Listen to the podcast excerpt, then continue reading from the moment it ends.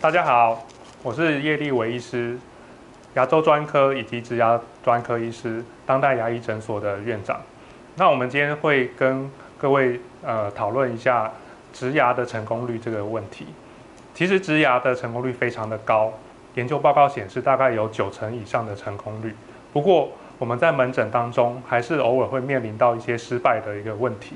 综合失败的一些因素来说，最主要有两大类，一个是没有控制理想的牙周病。通常我们在进行人工植牙的疗程之前，会先把牙周病做一个完整的控制，并且好好的教导患者的口腔卫生的习惯。这样子的话，牙周病控制到一个稳定的状况，那它的植牙的成功率会跟一般健康人没有牙周病的患者的成功率是相当的。但是如果您的牙周病没有做好良好的控制的话，是会影响到植牙的成功率。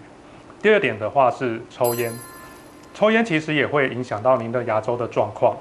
那同样的，在人工植牙方面，它也会有植体周围炎的一个问题。